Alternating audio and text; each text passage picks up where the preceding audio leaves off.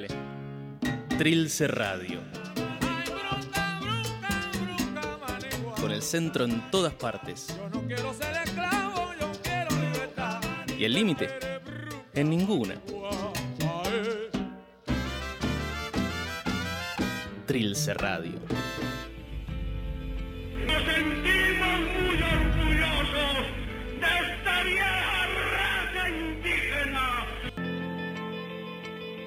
Debajo del puente, donde el discurso de la academia se convierte en acción.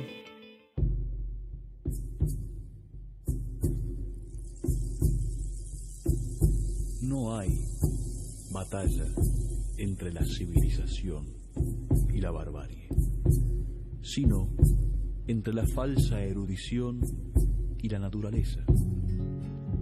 El hombre natural es bueno y premia y acata a la inteligencia superior, mientras ésta no se valga de su sumisión para dañarle o le ofende, prescindiendo de él, que es cosa que sí no perdona el hombre natural, dispuesto a recobrar por la fuerza el respeto de quien le hiere la susceptibilidad o le perjudica el interés.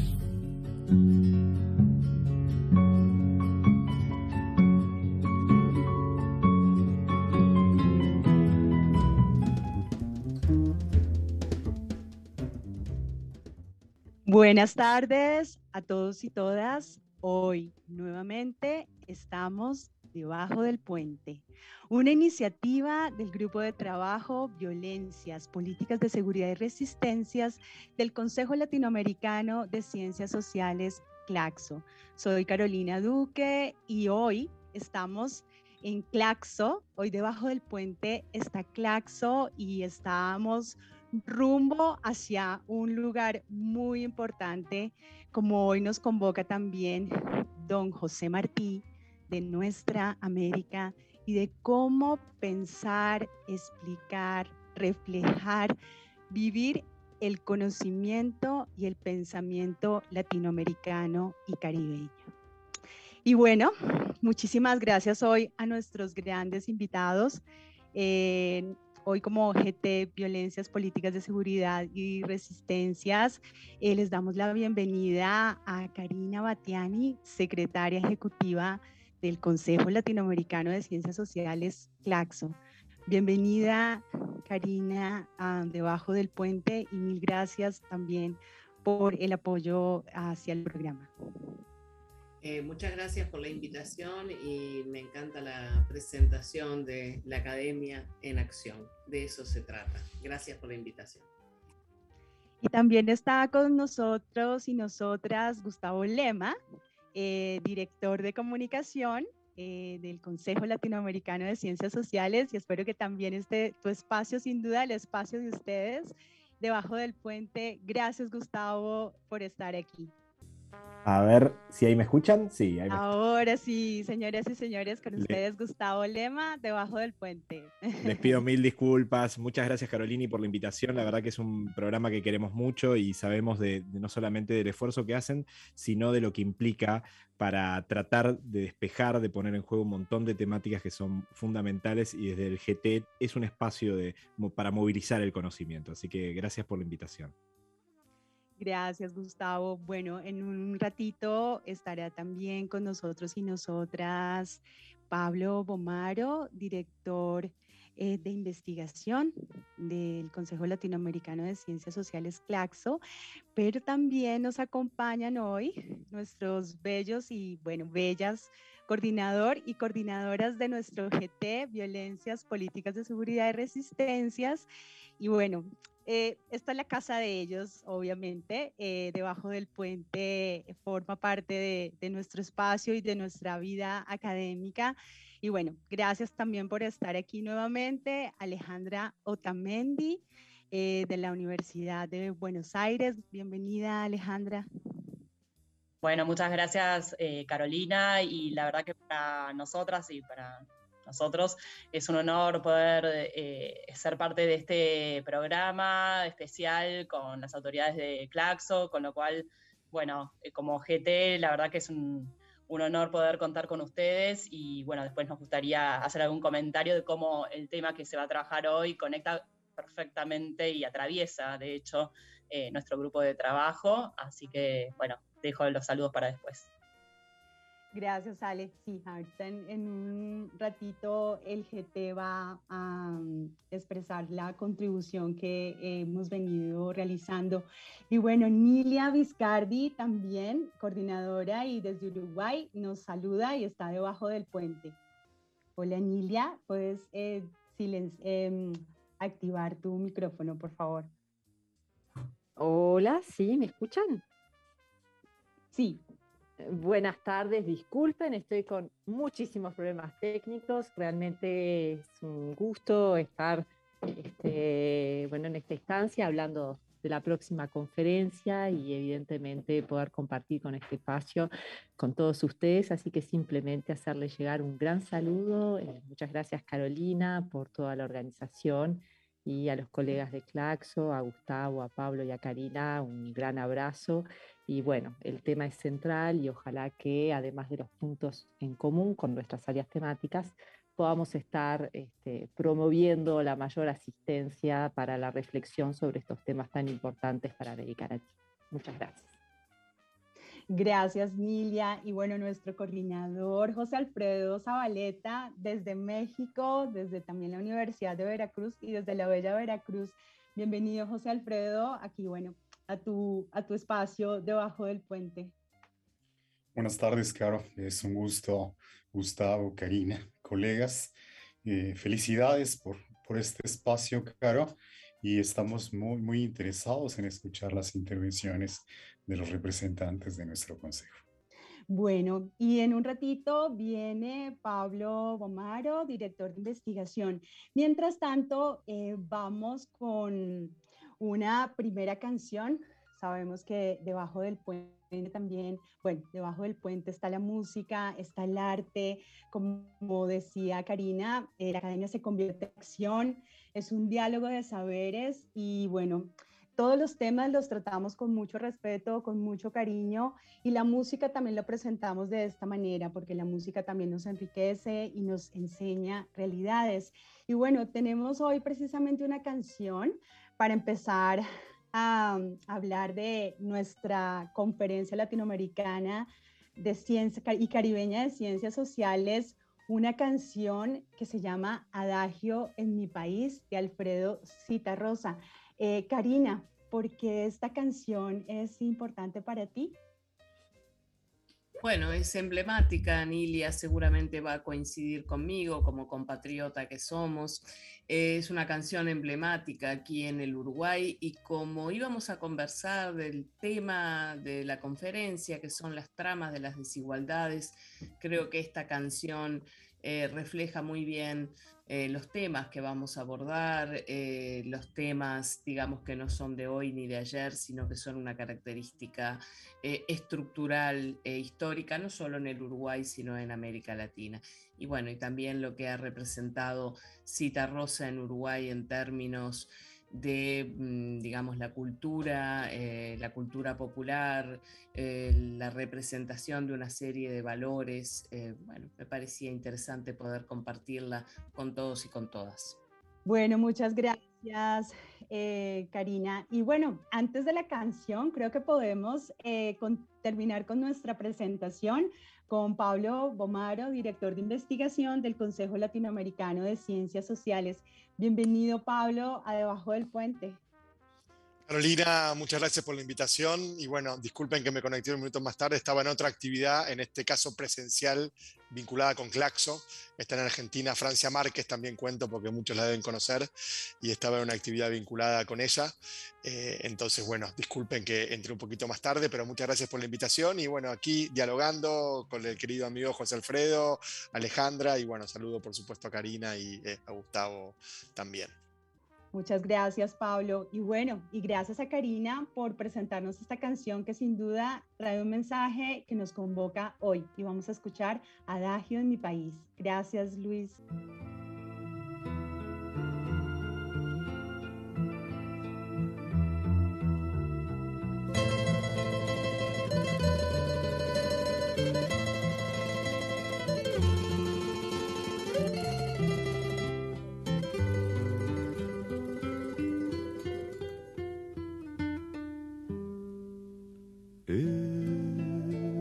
País, qué tristeza la pobreza y el rencor. Dice mi padre que ya llegará desde el fondo del tiempo otro tiempo y me dice que el sol brillará sobre un pueblo que él sueña labrando su verde solar.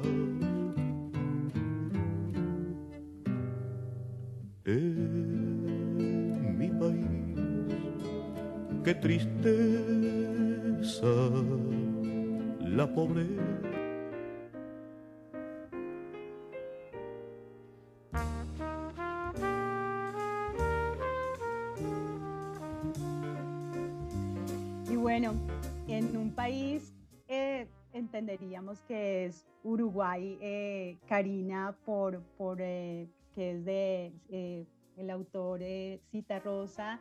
Sin embargo, bueno, es una tristeza y es una tonada, y como bien lo dice, es un adagio, ¿no? Un adagio con una tonada que, es triste, que, que, cuenta las situaciones de un país, pero que se refleja también, y lo podemos ver reflejado en toda Latinoamérica y el Caribe. Entonces, precisamente, y una de estas eh, formas de, ver la tristeza y de sentirla en nuestro continente, eh, y como también lo, lo, mencionaba José Martí, en nuestra América, es bueno ver estas desigualdades y todas estas situaciones sociales que nos han venido marcando históricamente. Y ahora con pandemia se reconfiguran entonces, hoy les agradecemos mucho porque sin duda eh, es importante que podamos seguir comprendiendo lo que significan las desigualdades en América Latina. Entonces, eh, Karina, precisamente, ¿cuáles son esos nudos centrales de la desigualdad en Latinoamérica y el Caribe? Y lo que nos convoca hoy también, que es la Conferencia Latinoamericana de Ciencias Sociales eh, bueno, latinoamericana y el Caribe eh, de Ciencias Sociales y que vamos rumbo allá. Aquí estamos en una parada debajo del puente eh, para que nos expliques cuáles son esos nudos centrales y cómo la conferencia contribuye a desatarlos en la desigualdad. Gracias, Carolina. Sí, bueno, en primer lugar decir que la canción no pretende reflejar solamente a Uruguay, sino justamente América Latina y el Caribe. En el marco de, eso que hemos llamado las tramas de las desigualdades, ese será el lema que nos convocará en junio del año próximo en nuestra novena conferencia, que también es importante mencionar lo que viene después de las tramas de las desigualdades, saberes, luchas y transformaciones, porque de esa forma creemos que hay que abordar también la temática de las desigualdades. Las desigualdades como mencionábamos al inicio, son un elemento de carácter eh, histórico y estructural en América Latina y el Caribe. No en vano nos hemos ganado ese triste mote de ser el continente más desigual del planeta, no el más pobre, pero sí el más desigual. Y allí, por eso hablamos de tramas, eh, es donde se entrelazan distintas dimensiones que conforman eh, esta característica histórica y estructural de América Latina y el Caribe. Dimensiones que seguramente podemos seguir agregando, pero que por lo menos responden a dimensiones generacionales, a dimensiones de género, a dimensiones territoriales, eh, geográficas, territoriales, a, por supuesto, aspectos eh, sociales y económicos y algunas dimensiones eh, más recientes asociadas a condiciones, como por ejemplo las condiciones, eh, la condición, perdón, de las personas eh, migrantes, aunque tiene que ver, por supuesto, con la dimensión territorial, pero para especificarla aún más, a las temáticas de la violencia que ustedes trabajan en el GT de Claxo y particularmente, y ahí empezamos a ver los lazos o las trenzas de las desigualdades, eh, particularmente la violencia basada en género, ¿sí? allí se cruza la violencia con la cuestión de género, y seguramente otras eh, dimensiones que ahora por razones de tiempo no estoy mostrando. Pero sobre todo lo que me interesa destacar es esta característica eh, histórica y estructural y que la pandemia no hizo más que evidenciar y agudizar. Es decir, América Latina y el Caribe ya era desigual antes de la pandemia, hoy es más desigual. Todos los indicadores nos, eh, están mostrando eso, como eh, el, proceso, eh, digamos, de disminución de la desigualdad se había ya estancado en 2018, esa década y media de disminución de desigualdad se estancó en 2018 y una vez comenzada la pandemia se profundizó. hay algunas dimensiones que seguramente desarrollaremos a lo largo de esta conversación que quizás se visibilizan o pueden ser incluso eh, más preocupantes que otras. Pero lo importante es entender que tenemos múltiples dimensiones y que si queremos superar esta condición de desigualdad, no alcanza con trabajar una de ellas solamente. Por eso tenemos que ver las tramas, tenemos que analizar las trenzas, si les gusta más que las tramas, y la articulación de todas eh, ellas en las situaciones concretas de nuestros países hoy.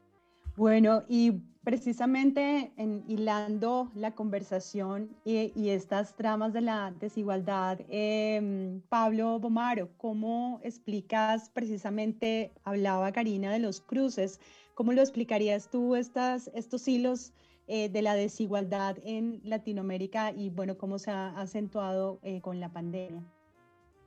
Bueno, exactamente Carolina, y como decía Karina, creo que podemos pensar a las desigualdades como una trama, ¿no? como un tejido que se va tramando o entramando de dimensiones justamente articuladas o entrelazadas. Podemos pensar en desigualdades multidimensionales, desigualdades interseccionales, es decir, con diferentes seccionalidades que se van articulando y que esa interseccionalidad, perdón, tomando también el concepto prestado, por supuesto, de las teorías, sobre todo de género, eh, y, ese carácter multidimensional es lo que configura las características o los rasgos característicos de las desigualdades, es decir, desigualdades que no son solo socioeconómicas, vinculado con renta, con ingreso o con posición estructural, también son esas, o sea, también no los excluye, pero las complejizamos y las, las, las integralizamos y las transversalizamos de cierta manera,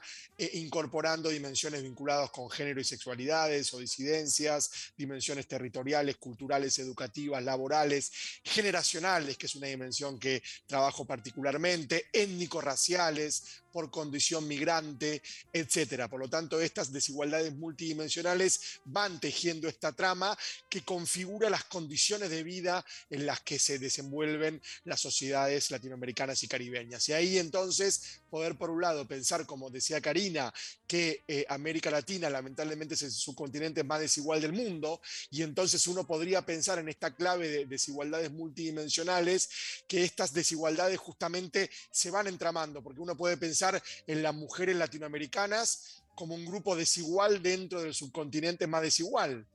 Pero las mujeres campesinas latinoamericanas, las mujeres afro o negras latinoamericanas, las mujeres indígenas latinoamericanas, los varones jóvenes de eh, barrios populares en América Latina, dimensión generacional, territorial, o sea, esto configura realidades y no es solamente una aproximación teórica, sino que es una forma de comprender y de acercarse a las realidades. Y cierro, perdón Carolina, con esto que vos comentabas, sin duda que la pandemia reconfiguró estas dinámicas. Ya sabemos y ya podemos asumir que la pandemia fue una profundizadora, aceleradora e intensificadora de dinámicas sociales preexistentes entre las dinámicas sociales preexistentes que aceleró, profundizó, amplificó está la de las desigualdades sociales. Por lo tanto, uno podría hablar de desigualdades persistentes que preexisten a la pandemia y desigualdades emergentes que se han configurado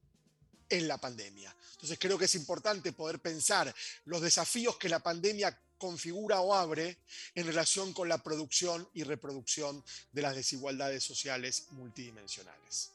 Muy bien, y seguimos eh, poniendo debajo del puente la lupa a este tejido de la desigualdad. Eh, adelante, Gustavo. Eh, Estaba escuchando lo que decía Karina y Pablo, y de lo que no queda duda es que hubo una profundización en el momento de la pandemia de las desigualdades. Y la sensación que me queda, y lo hablamos en varias ocasiones, digo, en, en diferentes espacios, digo, y con ellos en particular, la sensación de un momento perdido. ¿Se acuerdan de lo que era el comienzo de la pandemia? Inclusive en el ámbito académico surgieron artículos que planteaban que era un momento de desafíos para transformar las realidades que vivíamos. Un mundo menos desigual, con lógicas diferentes, con miradas alternativas políticas a las lógicas neoliberales reinantes en América Latina y el Caribe y en muchísimas otras partes del mundo.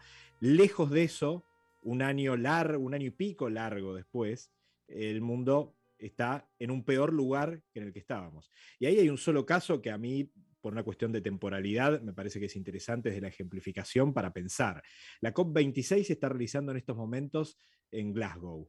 Los estudios preliminares que se plantearon para poder mostrar lo que sucedió en materia medioambiental en este año y pico de pandemia marcan que los procesos de contaminación, de aumento de la temperatura, de desastres naturales aumentaron en este periodo, a pesar de que fue un momento en el cual muchas sociedades estuvieron en sus casas, pero las industrias siguieron destruyendo el medio ambiente de la misma manera, las lógicas de deforestación continuaron de la misma forma, por lo tanto, no hubo un proceso de cambio, no se aprovechó el momento para generar alternativas y generar una situación diferente. Entonces, en el panorama que Pablo y Karina presentan, plantean no solo una continuidad, sino una profundización, con ejemplos bien claritos. La sociedad, por ejemplo, medioambientalmente está más contaminada. ¿Y a quién agrede mucho más los problemas medioambientales?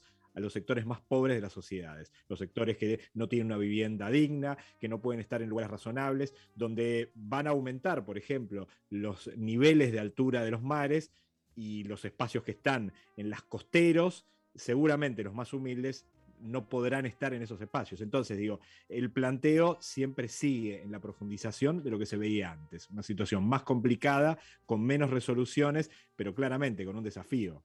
Pensar ideas diferentes, posicionarse en lugares diferentes de mirar la realidad que estamos viviendo. Gracias, Gustavo, Karina y Pablo. Y bueno, precisamente eh, con las explicaciones sobre cuáles son todas estas formas que se refleja y que se expresa y que se vive la desigualdad en Latinoamérica, como desigualdades persistentes y emergentes que mencionaba eh, Pablo y con lo que dice Gustavo, bueno, los más vulnerables, lo que no es lo que no se visibiliza, lo que está debajo del puente, por eso es importante y nos, nos pone muy contentos en el mejor sentido de la palabra que podamos conversar de las desigualdades, porque debajo del puente eh, están estas precisamente estas desigualdades no visibles, estigmatizadas, eh, violentadas, como la canción que viene ahora, que se llama Nos siguen pegando abajo, que puede ser eh, debajo de un puente o en cualquier otro espacio que no está visibilizando la pandemia.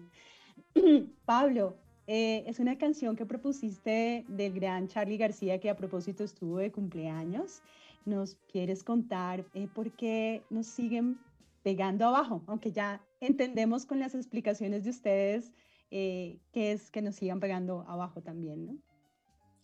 Bien, no, a ver, es una canción por un lado que es emblemática, creo, no solo de la música o de la cultura argentina, sino como mínimo sudamericana. No sé si latinoamericana, no sé, no sé lo que pensará José Alfredo, pero creo que también ahí dice desde, México, eh, dice que sí también. Eh, eh, pero bueno, no sé ahora si está en Veracruz o dónde anda José Alfredo, pero bueno, está en Ciudad de México, dónde, pero quiero decir, inclusive llegó hasta Veracruz esta, esta canción y el músico Charlie García pero digo, no solo porque creo que es representativa de una música popular y de un rock latinoamericano, argentino, pero también latinoamericano, sino porque creo que es ambivalente, porque por un lado es una canción muy potente, ¿sí? o sea, con mucha fuerza, pero que denuncia que nos siguen pegando abajo, ¿sí? O sea, eh, eh, eh, bueno, nada, digamos, cuenta una historia también de nocturnidad, de represión policial, pero de resistencia y de rebeldía a esa, a esa, a esa represión. Así que, bueno, estando, digamos, también aquí en un grupo vinculado con temas de, digamos, seguridad, creo que está bueno también pensar en esta juventud en la nocturnidad, muchas veces criminalizada, perseguida, pero cómo emergen también las resistencias. Así que un poco por eso eh, elegí, elegí esta canción como otras posibles, ¿no? Pero bueno, creo que es una canción potente y, y representativa. Y si llega, llegó hasta México, José Alfredo o Veracruz, nos siguen pegando abajo. Está silenciado, José Alfredo, no te estamos escuchando. No te estamos, no te estamos escuchando. Perdón, perdón, perdón. Sí, por supuesto, eh, ha sido parte de eh, varias luchas y tertulias en nuestro país e incluso, incluso en, algunas, algunas discusiones sobre, sobre rock urbano en, en nuestras universidades públicas. Muy bien. Vamos ahora entonces a conversar cómo nos siguen pegando abajo y cómo nos sigue pegando abajo la desigualdad. Adelante, Luis.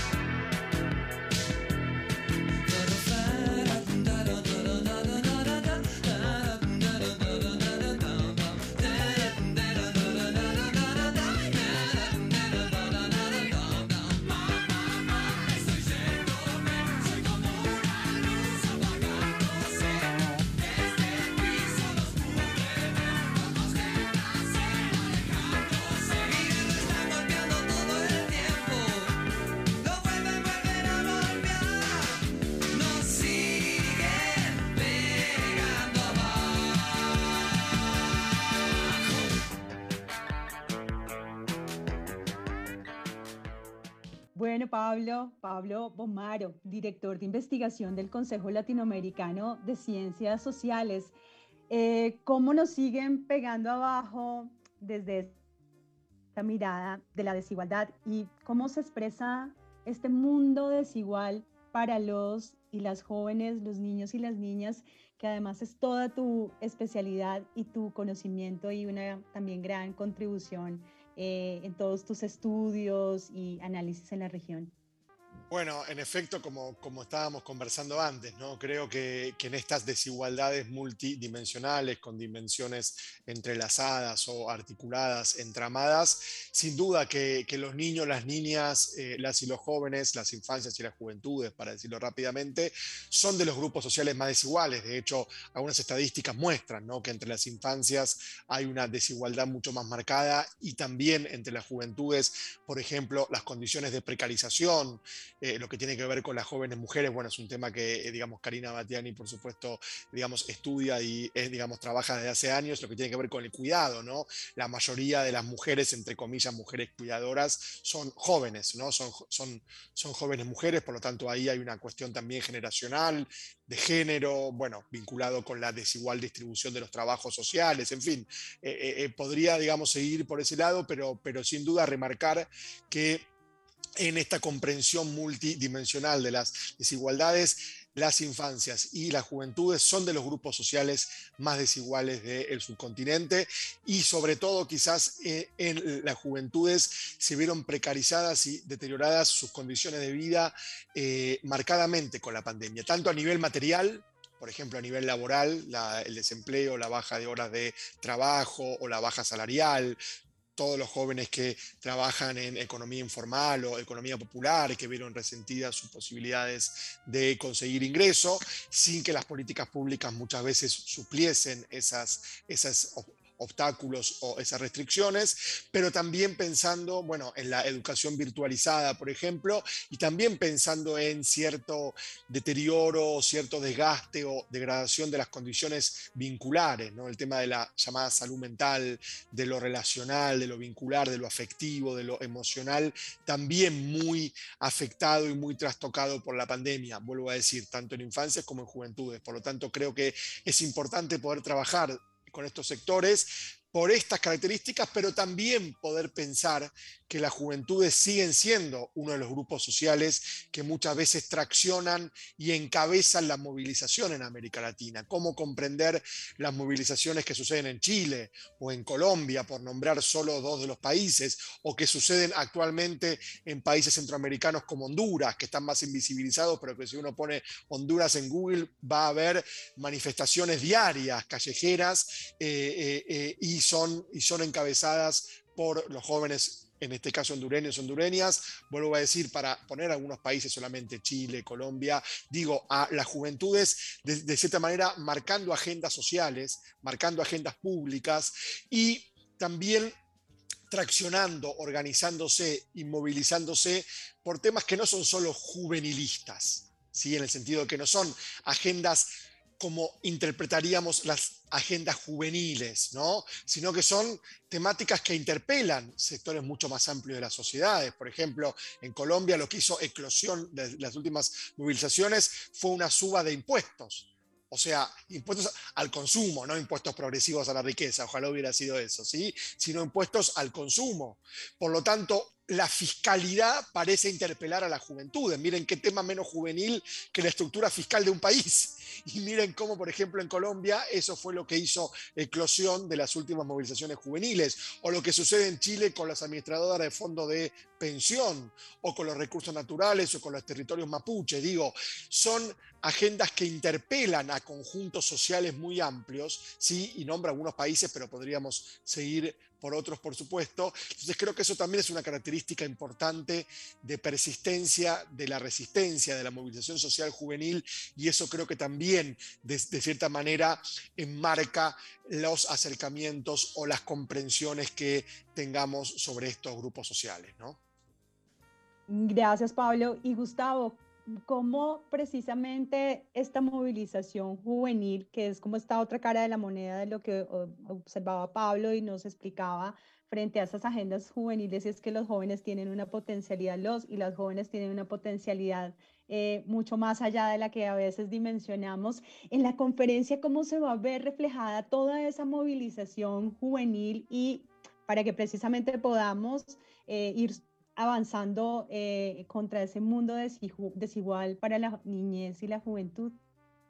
Eh, A ver, a mí me parece que es muy importante. Digo, yo eh, tengo que decir, aprendí del señor, de mi amigo Pablo Bomaro, las juventudes, porque uno piensa ahí en, y, y esto me parece que es fundamental, porque es un término que parece un decir, pero que implica tantas cosas hablar de las juventudes y no de la juventud.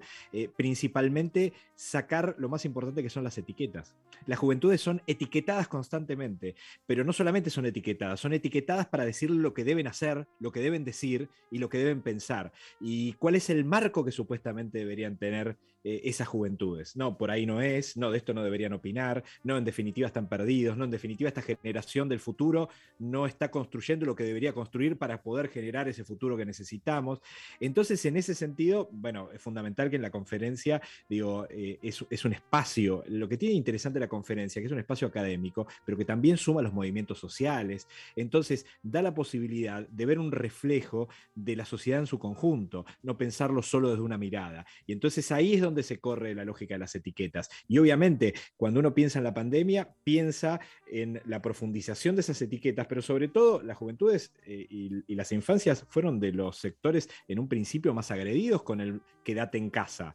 Eh, pero también tenemos el otro, reflejo, ¿no? La movilización social que comentaba recién Pablo, esa salir a la calle, ese generar impacto. Yo lo veo desde lo mediático, desde la mirada de lo mediático. Yo nunca olvido esas miradas eh, profundamente demarcantes de esos jóvenes. En la televisión argentina lo que en general se mostraba a los jóvenes eran los jóvenes alcoholizados los fines de semana en las calles de la provincia de Buenos Aires. Esa es la imagen que se quería mostrar de lo que eran los jóvenes. Y en las calles vemos jóvenes movilizados, protestando, poniendo en juego este, las diferentes cuestiones que consideran, no solamente en la lógica de la mirada de las juventudes, sino una mirada muy amplia, ¿no? Con participación política, con militancia de base. Bueno, a mí me parece que eh, evidentemente en ese, en ese en ese armado que es la conferencia, donde los movimientos sociales tienen una participación muy importante, obviamente las juventudes tienen una representación muy grande.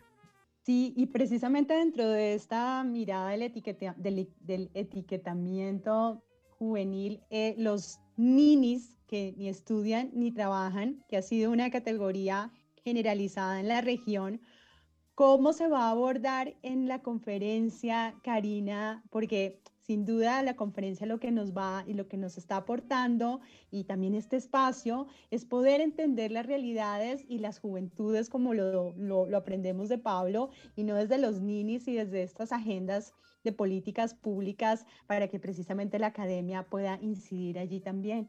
Exactamente, creo que este es un, un, buen tema, entre otras cosas, para mo mostrar algo que decíamos en el primer bloque, ¿verdad? La idea esta de la interseccionalidad y eh, las tramas, una vez más, de las desigualdades. Ya que nombraste los ninis, eh, que sin duda es una etiqueta que debemos retirar de nuestro lenguaje, eh, tomemos como ejemplo eh, a esos eh, ninis, como los nombraste tú, ¿verdad? Que es, hay un 25%, por lo menos en los datos previos a la pandemia, de jóvenes que no estaban estudiando y que no estaban ocupados. Pero cuando vamos a mirar quiénes son esos jóvenes, qué hacen, hay muchas realidades allí. Una de ellas eh, es que en el caso de las mujeres, estos que no estudian ni están ocupados, casualmente cerca del 80% están en tareas de cuidados. Le podemos decir Nini a una joven mujer que no estudia ni trabaja y es madre quizás de uno, dos o más eh, hijos y está trabajando en cuidados de sus hijos, de sus hermanos o de algún familiar o no familiar eh, de su proximidad? Bueno, claramente que no. Y ahí estamos intersectando eh, estas dos dimensiones, ¿verdad? La de juventud y la de género, por ejemplo, con una temática que también va a estar muy presente en la conferencia, que es la de los cuidados. Pero también quizás eh, en este ejercicio de hacer eh, lazos entre las desigualdades, pensar en algo que desde la cuestión de género hemos trabajado bastante, que es la noción de equidad. Y dentro de la noción de equidad, las tres dimensiones que planteamos siempre, ¿verdad? La equifonía, la equipotencia y la equivalencia. Y cómo llevamos esas tres eh, dimensiones de la equidad también a las juventudes y cómo eh, las relacionamos una vez más, eh, por ejemplo, en el caso de las jóvenes eh, mujeres. obviamente cuando estoy hablando de equifonía, estoy hablando de esto que hoy estamos haciendo, la posibilidad de usar nuestras voces y que nuestras voces sean escuchadas, tengan impacto. Cuando estoy hablando de equipotencia es la participación en los mecanismos de decisión amplios de la sociedad, en todos ellos. Y cuando estoy hablando de equivalencia es cómo valoramos social y también económicamente las tareas que se realizan. Apliquemos estas categorías a las juventudes, apliquémoslas a las juventudes también vinculándola con la cuestión de género. Muchas gracias, Karina, por enseñarnos estas eh, formas de entender eh, a las juventudes. Eh, quiero anticipar que nosotros ya para el cierre de, de, esta fase vamos a hacer unas, unos maratones, unas maratón con jóvenes, mujeres y hombres en diferentes formas de resistencia, desde la música, desde la tecnología. Así que ojalá nos puedan acompañar para que ellos también asuman estas formas de entender y, y de, de, vivir su propia juventud desde la equiponía, equipotencia y equivalencia. Me parece muy, muy importante poder eh, eh, ver a las juventudes desde allí. Eh, bueno, Alejandro Tamendi, eh, quisiera complementar algo en este diálogo. Adelante, Alejandra. Bueno, sí, como decía Charlie, nos siguen pegando abajo y sin dudas retomando las palabras de Karina, que dijo que obviamente nuestra región sufre la desigualdad de una forma tan estructural y nos atraviesa tanto, no es casual que también es una de las regiones más violentas del mundo. Y esto está sumamente entrelazado, las desigualdades y las violencias, porque en definitiva, justamente las desigualdades de clase, de raza, de género, intergeneracional, son violencias estructurales, que obviamente se enlazan con microviolencias en los territorios y que, bueno, justamente los jóvenes en particular, eh, con la estima que les pesan, eh, son justamente eh, muchas veces los chivos expiatorios de problemáticas muy estructurales que no, no, se resuelven, que siguen pendientes y sin embargo, como es una, una parte débil de la sociedad, eh, cargan con toda esa hostilidad y se los hace culpable también eh, de, de, todos los males, ¿no? Y en ese sentido, eh, como también nos siguen pegando de abajo y particularmente a los jóvenes, también nuestro eje y, y nuestro grupo de trabajo es justamente sobre violencias, políticas de seguridad y resistencias.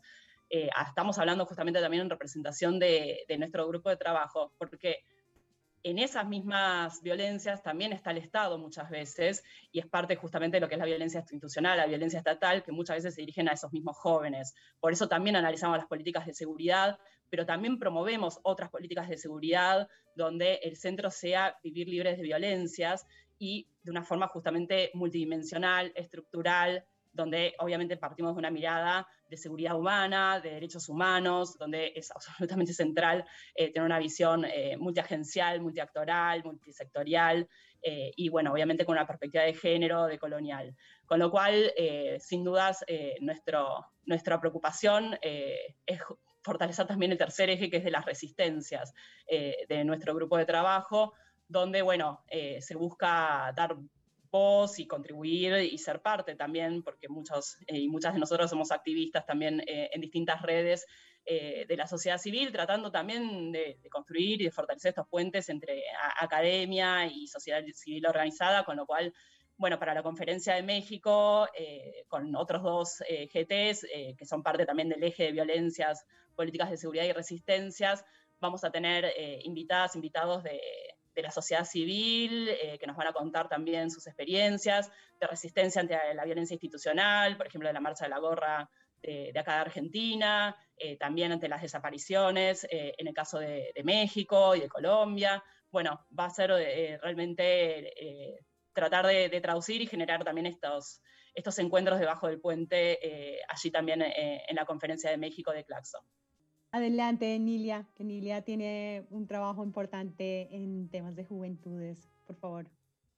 Y también recordar este, que esta es una excelente instancia, primero para recordar que este grupo de trabajo y Claxo son un llamado a las ciencias sociales críticas, porque podríamos tener otras perspectivas y en este momento donde existe un importante avance de los movimientos conservadores en América Latina, el enfoque político y social es bastante importante. También renovar la, la visión y la misión y llamar desde nuestro grupo a hacer nuevas preguntas. ¿Qué pasa con la pandemia? ¿Existe el capital digital del cual se empieza a hablar?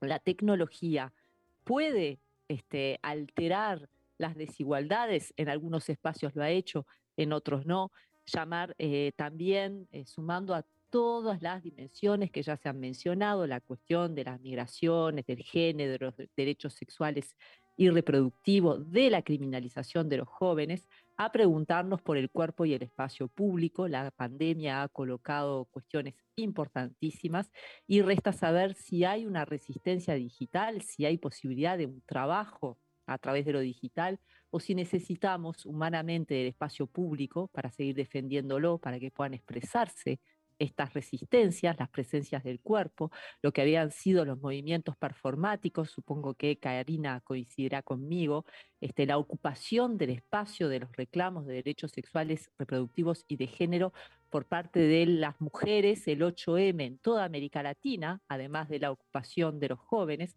fue un eh, movimiento fundamental de resistencia que la pandemia terminó y en defensa justamente de la salud, y lo suscribimos, de la vida, y lo suscribimos, también se han alterado algunas condiciones para luchar por cuestiones que siguen siendo fundamentales. El acceso a la ley, mejores leyes, como decía Thompson, otro tipo de leyes, como piden los movimientos decolonialistas, y cuestiones muy originales. Por ejemplo, las cuestiones fiscales desde las que hoy se hablaban. Para las mujeres hoy el reclamo de la quita de impuestos a los productos de gestión menstrual es una forma de resistencia muy original que muestra que tenemos que seguir colocando el debate de clases sociales, pero tener una perspectiva crítica y abierta a fenómenos aún invisibles y justamente que la conferencia pueda dar espacio a esas voces. Eh, me encantó la canción, Karina, por supuesto, como compatriota, suscribo la elección completamente. Eh, bueno, muchas gracias. Y vamos entonces con Latinoamérica de Calle 13. Gustavo Lema, hablando de resistencias, eh, ¿consideras que, bueno, esta canción nos muestra esta forma de resistencia bella, cultural, eh, de todos nosotros, ¿no? De nuestros y nosotras de este pueblo latinoamericano y caribeño. Gustavo, cuéntanos de Calle 13 y Latinoamérica.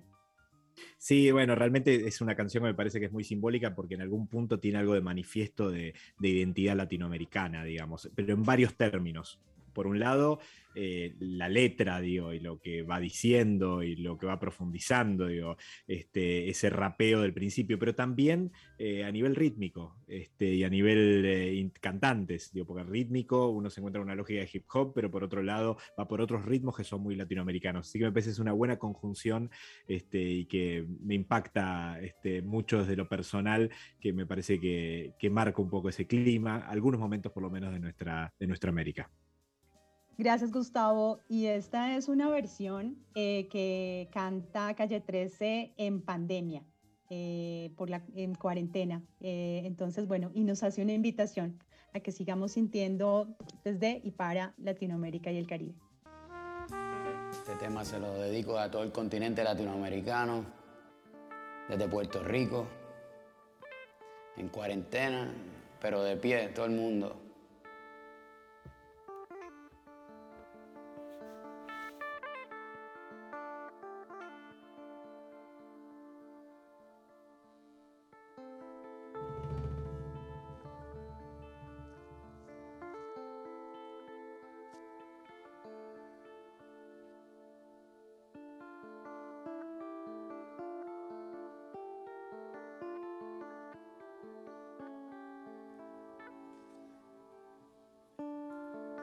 Cantamos a todo pulmón, todo el mundo desde sus casas.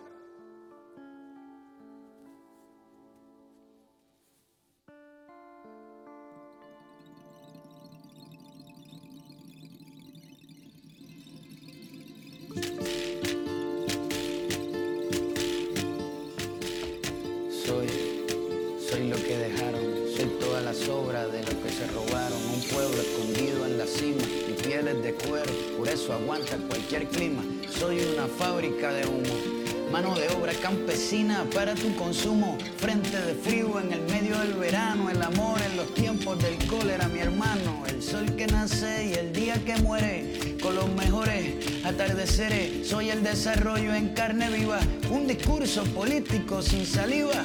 Las caras más bonitas que he conocido, soy la fotografía de un desaparecido, la sangre dentro de tus venas.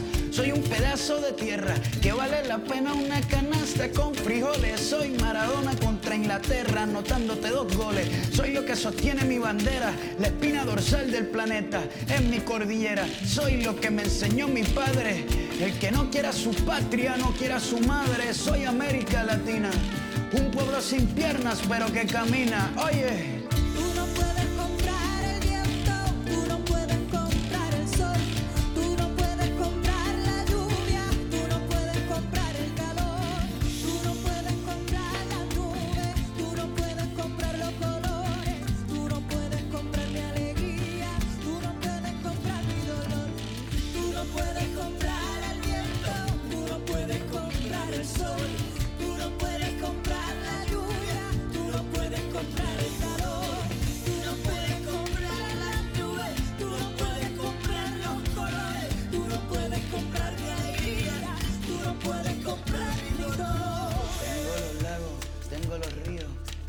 Pa' cuando me sonrío, la nieve que maquilla mis montañas.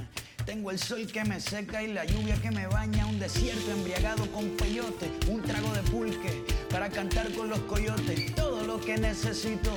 Tengo a mis pulmones respirando azul clarito, la altura que sofoca. Soy las muelas de mi boca, mascando coca. El otoño con sus hojas desmayadas, los versos escritos bajo la noche estrellada. Una viña repleta de uvas, un cañaveral bajo el sol en Cuba. Soy el mar Caribe que vigila las casitas, haciendo rituales y agua bendita el viento que peina mi cabello. Soy todos los santos que cuelgan de mi cuello, el jugo de mi lucha no es artificial porque el abono de mi tierra es natural. Tú no puedes comprar el viento, tú no puedes comprar. Y bueno, eh, con Latinoamérica de Calle 13, precisamente una forma de resistencia es el conocimiento. Y la conferencia nos convoca a eso, a resistirnos desde el conocimiento, desde el aprendizaje, desde la experiencia y el diálogo de saberes. Karina, eh, ¿cuál va a ser esa precisamente eh, convocatoria de resistencia en la Conferencia Latinoamericana y Caribeña de Ciencias Sociales? Una resistencia desde el conocimiento y desde la fuerza eh, del diálogo de saberes. Sí, eh, una resistencia desde el pensamiento crítico, ¿verdad? Y una resistencia desde lo que creemos que es eh, la tarea o, cómo entendemos la tarea de las ciencias sociales, que es, por supuesto, de producción de conocimiento para entender mejor eh, muchos de los temas que hemos planteado aquí, tantos otros, pero de un conocimiento eh, con vocación de transformación social, con vocación de incidencia y de transformación social hacia eh, sociedades eh, más justas, más igualitarias, más, de- más democráticas, inclusivas, respetuosas de los derechos. Ese eh, va a ser el espíritu que esté por detrás y por dentro de la conferencia y además también, como siempre, trabajamos en Claxo articulando la, mm, digamos, la producción de conocimiento, la academia, como, o las academias, los saberes, empecemos a hablar en plural también, eh, con los movimientos sociales y con quienes están en el campo también de la política pública e impulsando en muchos casos políticas públicas eh, en la dirección que mencionaba antes, políticas públicas de corte progresista, si tuviéramos que definirla de alguna manera, ¿verdad? Esa es la articulación que promueve Claxo y eso es lo que ocurre siempre en nuestras conferencias.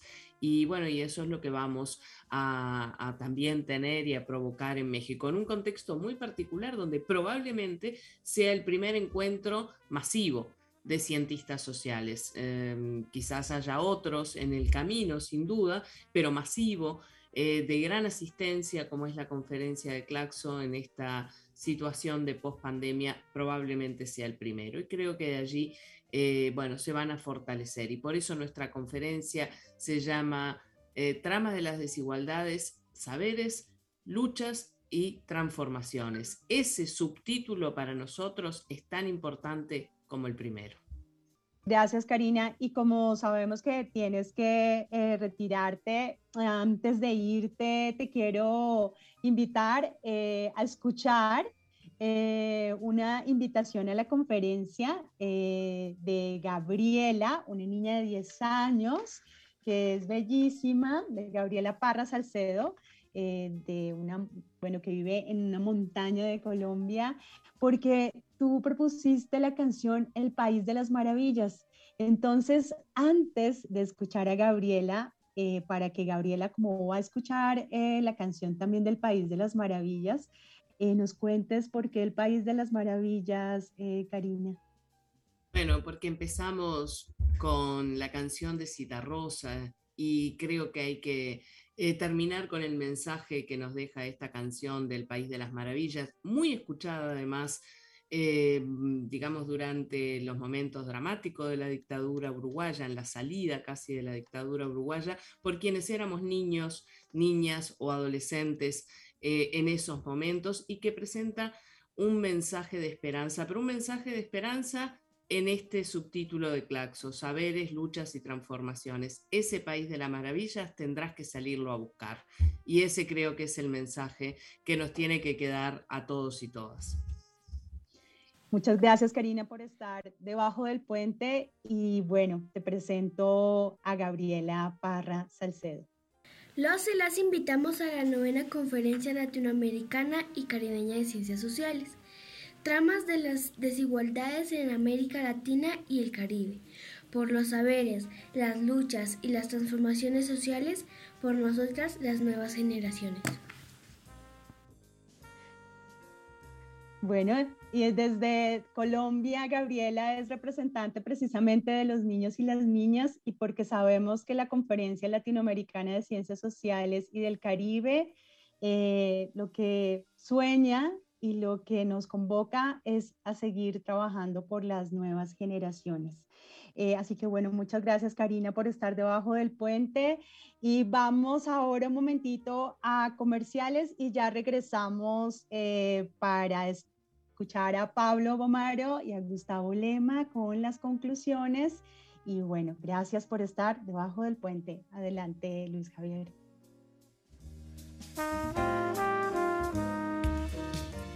Para todos los que creen que quedan cosas por inventarse y otras formas de dar pelea, existe Trilce Comuna, el club de beneficios de hasta Trilce. Con un pequeño aporte mensual, tenés descuentos en nuestro bar, entradas a espectáculos, talleres, libros y discos.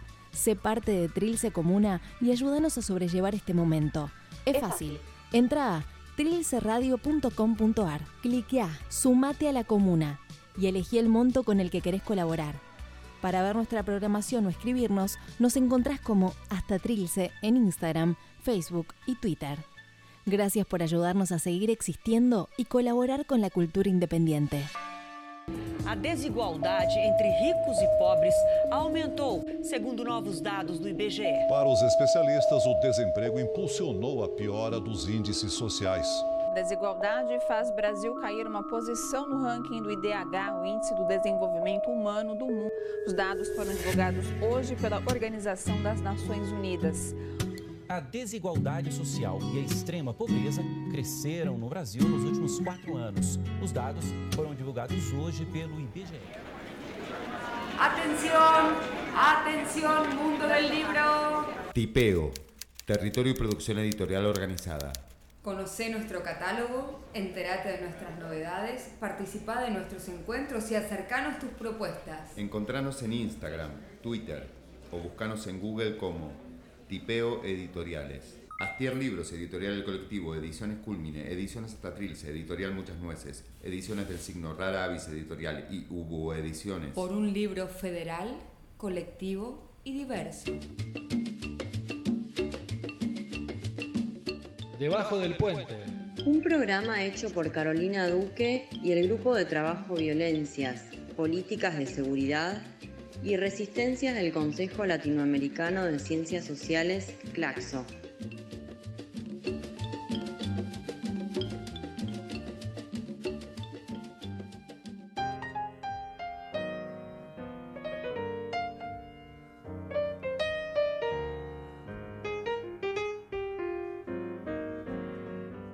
Y bueno, eh, vamos Luis Javier precisamente con el barzón, se me reventó el barzón de Amparo Ochoa para concluir precisamente con estas tramas de las desigualdades. Cuando ande arando, se me reventó el barzón y sigue la andando. Cuando acabe de piscar, vino el rico y lo partió. Todo mi maíz se llevó, ni pa' comer me dejó. Me presenta aquí la cuenta, aquí debes 20 pesos de la renta de unos bueyes, 5 pesos de magueyes, una nega, tres cuartillos de frijol que te prestamos, una nega, tres cuartillos de maíz que te habilitamos, 5 pesos de unas fundas, 7 pesos de cigarros, 6 pesos no sé de qué. Pero todo está en la cuenta, más de los 20 reales que sacaste de la tienda. Con todo lo maíz que te toca, no le pagas a la hacienda, pero cuentas con mi tierra para seguirla sembrando. Vete a trabajar pa' que sigas abonando. No más horas me quedé pensando, sacudiendo mi cobija, haciendo un cigarro de hoja que patrón tan sinvergüenza. Toy más se llevó para su maldita troje. Se me reventó el barzón y sigue la yunta andando. Bueno, se me reventó el barzón y sigue la yunta andando. Un dicho precisamente que nos refleja las condiciones precarias del trabajo eh, rural y bueno, unas realidades en el trabajo rural que también son distintas a las realidades del trabajo en las ciudades. Eh, y bueno, eh, Pablo Bomaro, director de investigación del Consejo Latinoamericano de Ciencias Sociales, este parzón que se nos revienta todos los días con estas formas de trabajo y que con pandemia, como lo expresabas al principio, se reconfiguraron para precisamente seguir tejiendo más desigualdades. Eh, ¿Cómo se observa? Sí, en efecto, Carolina, yo, yo creo que uno, uno de los fenómenos que vimos con la pandemia es el aumento de la precarización laboral en América Latina. Por un lado, digamos, una, un- una, una mayor dimensión o una dimensión más integral de la complejidad de las características laborales en América Latina. Es decir, muchos países, por ejemplo, eh, se dieron cuenta, entre comillas, del de el- de el gran porcentaje de trabajadores que están en circuitos no registrados o en circuito informal en economía informal cuenta propista, en economía popular, en cooperativas, en autogestión, diferentes, digamos, formas de economía informal, popular o no registrada. Que, digamos, por ejemplo, yo hablaba con algunos colegas colombianos justamente que me decían, bueno, estamos sorprendidos de darnos cuenta que el 62% de la fuerza de trabajo en Colombia está empleada en economía informal. En Argentina es un poco más del 40%, en Perú también es cerca del 60%, en fin, digamos, creo que esta es una problemática que ahí dos cosas, quizás que no van directo con la precarización, pero que sí van con las, con características del mercado laboral latinoamericano. Dos cosas importantes. Por un lado, lo que tiene que ver con las políticas públicas que puedan dotar de mayor seguridad y de mayor estabilidad a estos trabajadores informales no registrados por cuenta propia, pero también poder pensar que dentro de este gran sector, así como hablábamos de que dentro de los NINI se esconden las mujeres que cuidan, por ejemplo, dentro de la economía no- registrada o informal se esconde la economía popular, social, solidaria, cooperativa, autogestiva,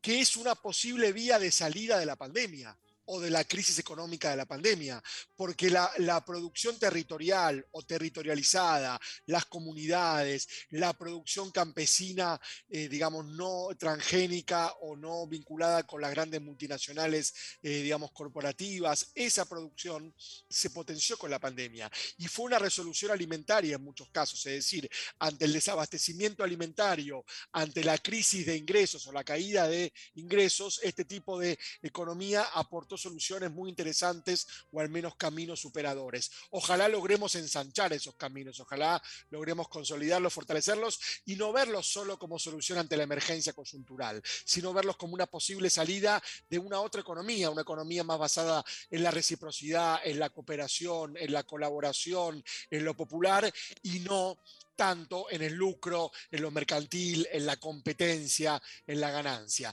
Y en segundo lugar, lo que tiene que ver con la precarización, también es importante poder pensar que la pandemia sin duda generó en muchos casos cierre de actividades y más desempleo, pero sobre todo generó precarización laboral, es decir, deterioro de las condiciones de trabajo. Y eso se vio mucho entre las juventudes. ¿Qué actividad se mantuvo aún en tiempos de mayor cierre, de mayor confinamiento y de mayor cuarentena? Bueno, sin duda la actividad médica o de salud y la policial o la de seguridad. Pero además de esos, la actividad de reparto de mercadería de distribución de bienes, ¿sí? los llamados delivery o la economía de plataforma de muchas aplicaciones en América Latina que inclusive son transnacionales o multinacionales. Bueno, los trabajadores de esas aplicaciones, de esa economía de plataforma, de esas empresas de distribución de bienes y de mercaderías, son en su mayoría jóvenes, jóvenes varones precarizados que no tienen condiciones laborales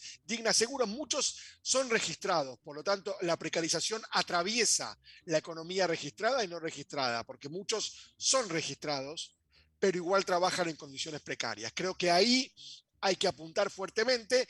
Y una última cuestión tiene que ver con las condiciones habitacionales. Para que el trabajo eh, para que el teletrabajo, para que el home office o el trabajo desde casa sea posible y la adecuación virtual sea posible, hacen falta condiciones habitacionales dignas. Y eso interviene en el derecho al trabajo y el derecho a la educación. Ya no es más territorio privado, ¿sí? sino que tiene que ver con la política pública que garantice derechos no solo a la vivienda, que es más evidente, sino, vuelvo a decir, al teletrabajo o a la educación virtual. Por lo tanto, eso también tiene que ver con la precarización de las condiciones de vida y las condiciones habitacionales o las condiciones de residencia. Entonces, en economía popular informal, en eh, precarización de los trabajadores, sobre todo jóvenes, y en condiciones habitacionales, son tres de las dimensiones a donde se dirime esta precarización laboral, que yo creo que es un dato que se profundizó con la pandemia, que es anterior a la pandemia, pero que se profundizó con la pandemia y que es urgente encararlo desde las políticas públicas, ¿no?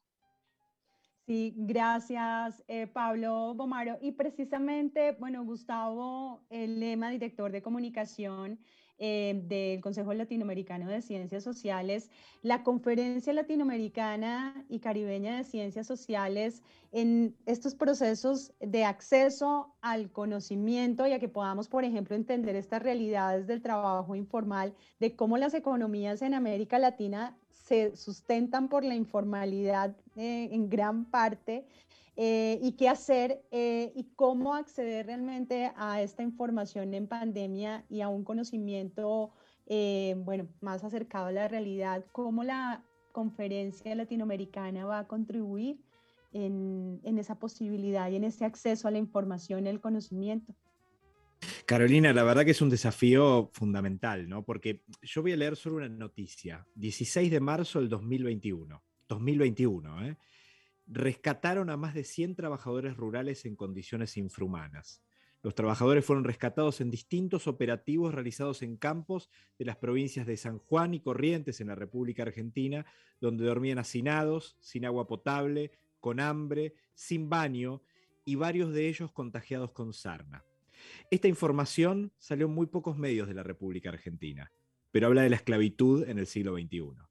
Y esto que en la Argentina vemos reflejado en el trabajo esclavo, en los campos de grandes terratenientes de muchísimo dinero, en otros países lo podemos ver en la lógica minera, de explotación brutal que viven trabajadoras y trabajadores. Bueno, en este particular, esta noticia, yo les leo, que tuvo muy poca repercusión en la República Argentina, pero que evidentemente es catastrófica porque habla de una situación eh, de cómo está precarizado el trabajo, pero concretamente ya es el trabajo esclavo, no solamente de la precarización, da un paso mucho más allá inclusive. Bueno, eh, y que no se conozca dentro de los medios de comunicación, o por lo menos de los medios masivos, está estrictamente relacionado con la concentración mediática. En la República Argentina, el 74% de los diarios está en manos de solo cuatro empresas mediáticas. Entonces, en ese sentido, es fundamental pensar en lógicas de desmonopolización, de desconcentración, pero que es exactamente lo contrario que lo que genera la derecha.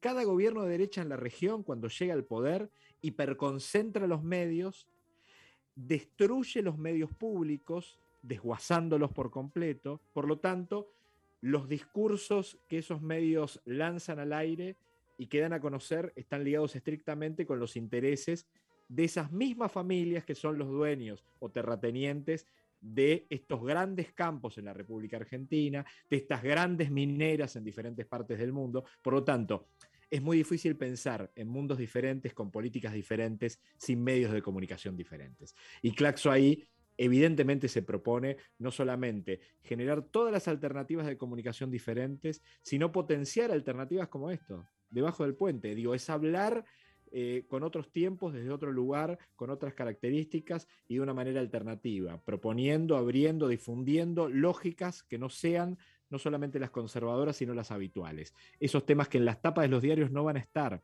y si están, están chiquititos, porque evidentemente corrompen los intereses de sectores poderosos, que son los mismos dueños de las grandes industrias, de los grandes campos, de las mineras y de los medios de comunicación. La conferencia intentará no solamente poner en jaque discusiones que puedan permitir abrir estos debates, porque hay propuestas alternativas, porque hay cosas diferentes las cuales potenciar, sino también potenciar esos medios que van con lógicas desde la alternatividad.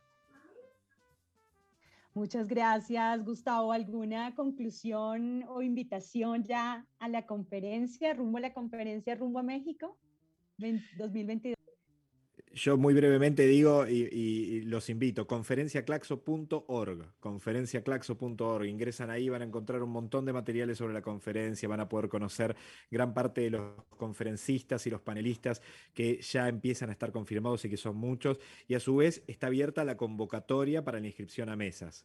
Eh, pueden ingresar, se pueden inscribir, hacer sus propuestas y participar de esta gran fiesta de las ciencias sociales, en donde miles de personas se reúnen para poder eh, pensarnos. Eh, entonces, digo, conferenciaclaxto.org es, mi única invitación al día de hoy, Carolina. Muchas gracias, Gustavo.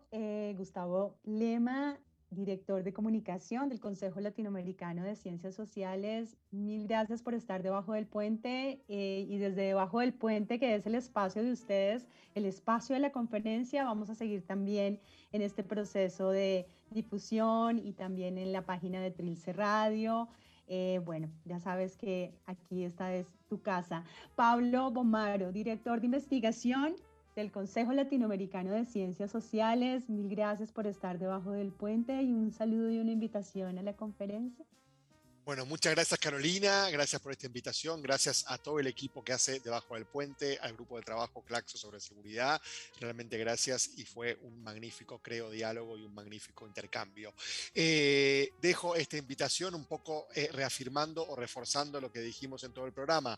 Les invitamos a la novena conferencia latinoamericana y caribeña de ciencias sociales, un espacio de encuentro, de intercambio, de diálogo, de saberes, de reconocimientos, de escuchas y de compartir experiencias. ¿sí? Académicos, intelectuales, investigadores, activistas, referentes de movimientos sociales, eh, eh, decisores o hacedores de políticas públicas, eh, personas que trabajan con medios de comunicación, bueno, movimientos sociales, ya dije, jóvenes, mujeres, indígenas, negros, afrodescendencias, diferentes colectivos sociales en un espacio de encuentro y de producción de conocimiento colectivo. Así que les invitamos del 7 al 10 de junio de 2022 a encontrarnos presencialmente al fin en la Ciudad de México para compartir experiencias, dialogar, intercambiar y producir los conocimientos y los saberes necesarios para la transformación que América Latina y que el Caribe anhelan, reclaman y necesitan. Gracias. Mil gracias, Pablo Bomaro, eh, por estar debajo del puente. Y Nilia Viscardi, un saludo final, eh, una invitación de la a la conferencia y también como anfitriones que somos el GT. Eh, adelante, Nilia. Nilia, ¿tienes silenciado tu micrófono? Hola. Sí.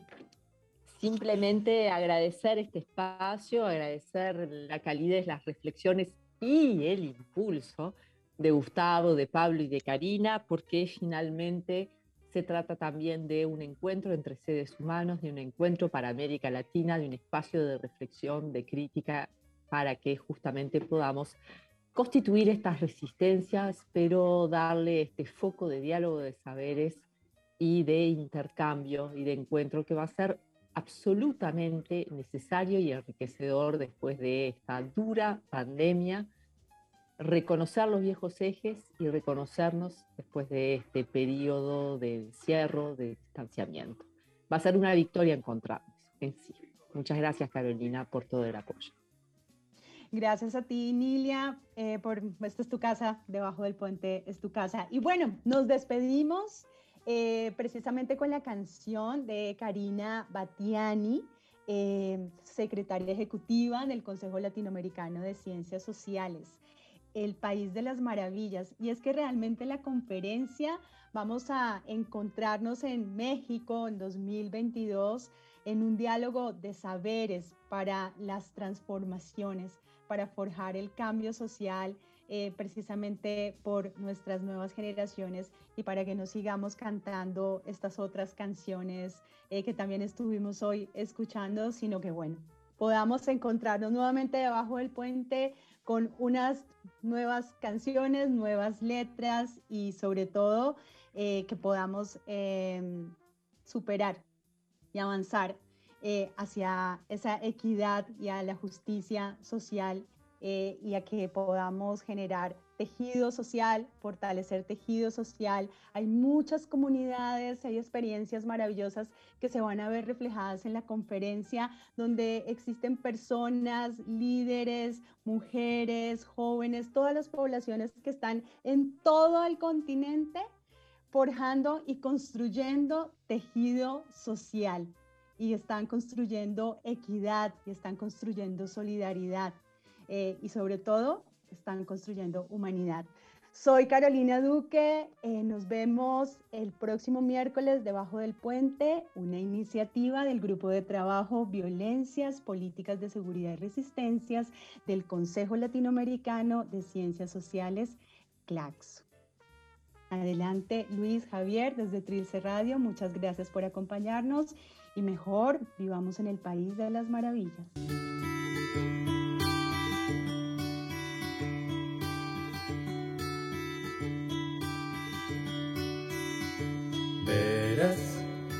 Pronto llegará el día que tú querrás salir a buscar aquel país de las maravillas que al irte para la cama te contaba tu mamá.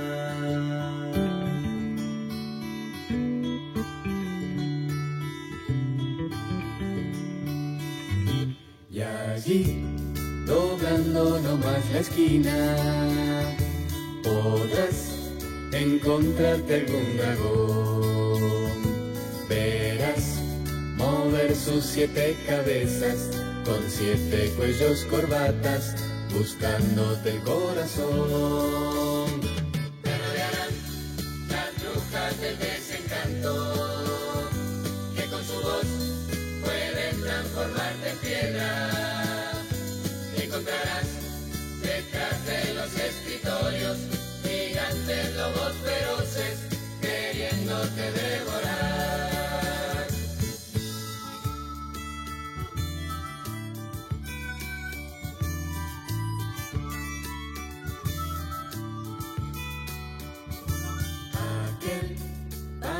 de las maravillas tendrás que hacerlo de realidad.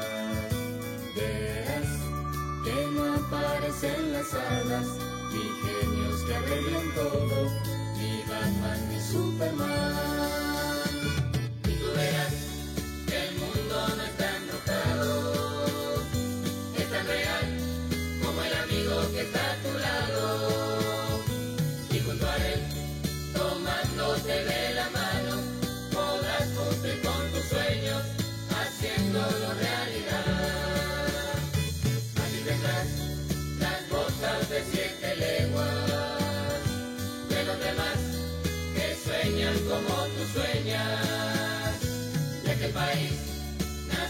De fantasía será tan cierto algún día como un pedazo de pan.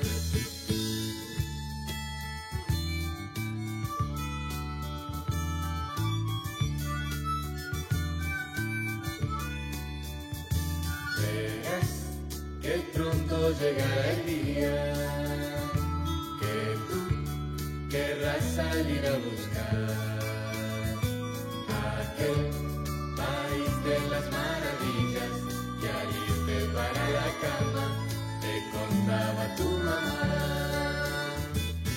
Aquel país de las maravillas, tendrás que hacerlo de realidad.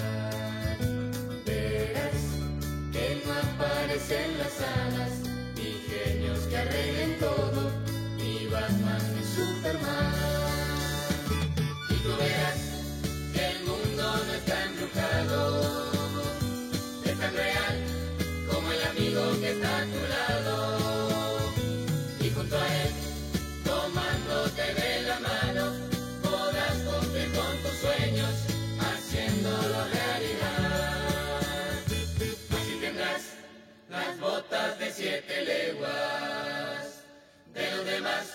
que sueñan como tú sueñas.